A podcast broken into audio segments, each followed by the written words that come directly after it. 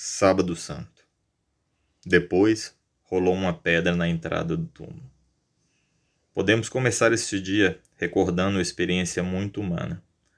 Imaginemos-nos regressando no enterro de uma pessoa querida, que passou por uma longa temporada de lutas e temores, com um tratamento pesado, com momentos de otimismo, momentos de frustração, etc. Até o instante último em que dizemos interiormente: descansou quem não regressou alguma vez do cemitério com essa sensação? Partindo dessa experiência, contemplemos como descem do Gólgota Maria, o discípulo amado e algumas mulheres que estavam junto à cruz, com a horrível sensação de que tudo acabara. Hoje é dia de silêncio. Recordar os grandes silêncios da vida. Perdas, fracassos, crises, para os quais não encontramos explicação mas no silêncio profundo, algo novo começa a germinar. Normalmente, o Sábado Santo não merece maior atenção de nossa parte. Acabada a Sexta-feira Santa, já pensamos no domingo da ressurreição. No entanto, o Sábado Santo reivindica um aprofundamento e um lugar na nossa vida espiritual. O Sábado Santo é um dia de penumbra entre a sombra da sexta-feira e a luz do domingo. É o dia do luto e da possível boa notícia, da espera e da esperança. É o dia dedicado à solidão de Maria, o dia não litúrgico. É o dia em que Jesus desce à morada dos mortos na obscuridade mais absoluta. Ali não há visão de Deus, por isso a Escritura a chama de inferno. É o dia do ocultamento de Deus, do silêncio de Deus Pai da grande solidão de Jesus, do filho perdido na obscuridade, na terra de ninguém. Jesus no túmulo simboliza o silêncio, a volta ao mais íntimo de si mesmo, abraçando a solidão sem se sentir solitário.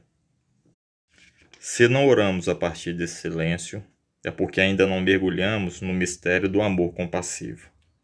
Muitas vezes negamos a Deus o que de mais humano há em nós o poder de fazer comunidade compassiva e solidária, compartilhando a dor e o luto.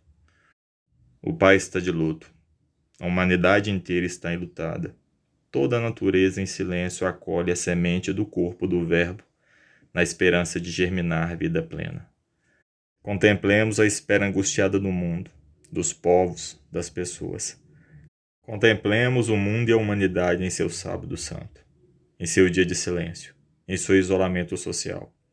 Envolve-nos a obscuridade. Estamos no túnel e não vemos a saída. O corpo da humanidade encontra-se ferido, desvitalizado. Não é a morte, mas tão pouco é a vida. Nosso mundo carrega a cultura da morte, do ócio, da violência, da intolerância.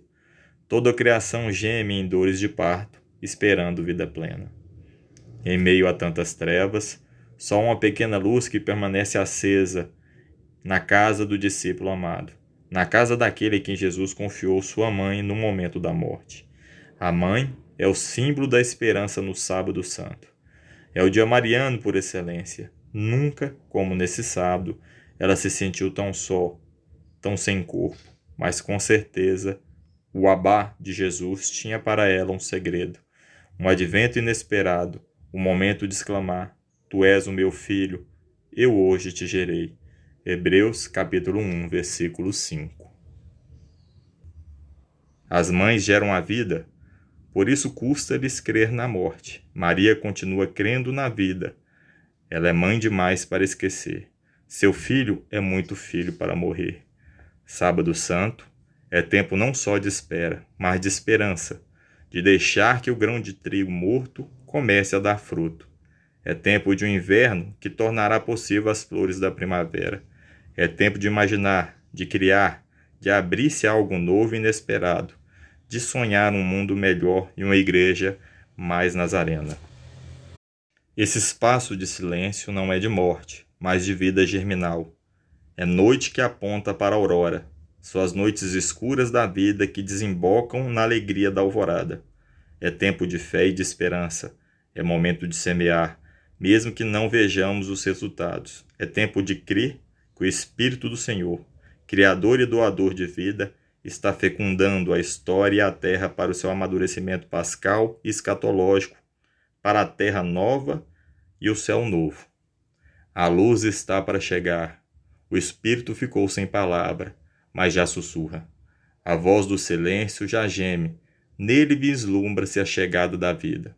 Algo grandioso se prepara. Da escuridão da morte do Filho de Deus brota a luz de uma esperança nova. A luz da ressurreição reflete no rosto de Maria.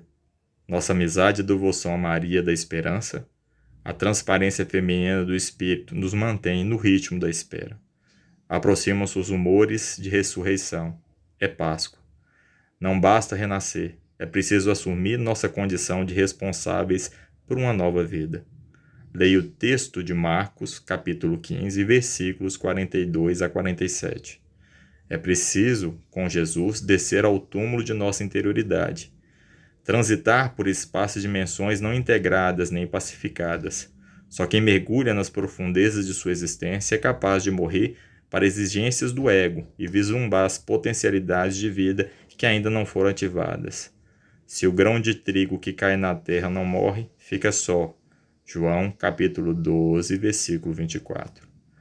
É preciso envolver esse sábado santo da vida com os perfumes da compaixão, solidariedade, comunhão.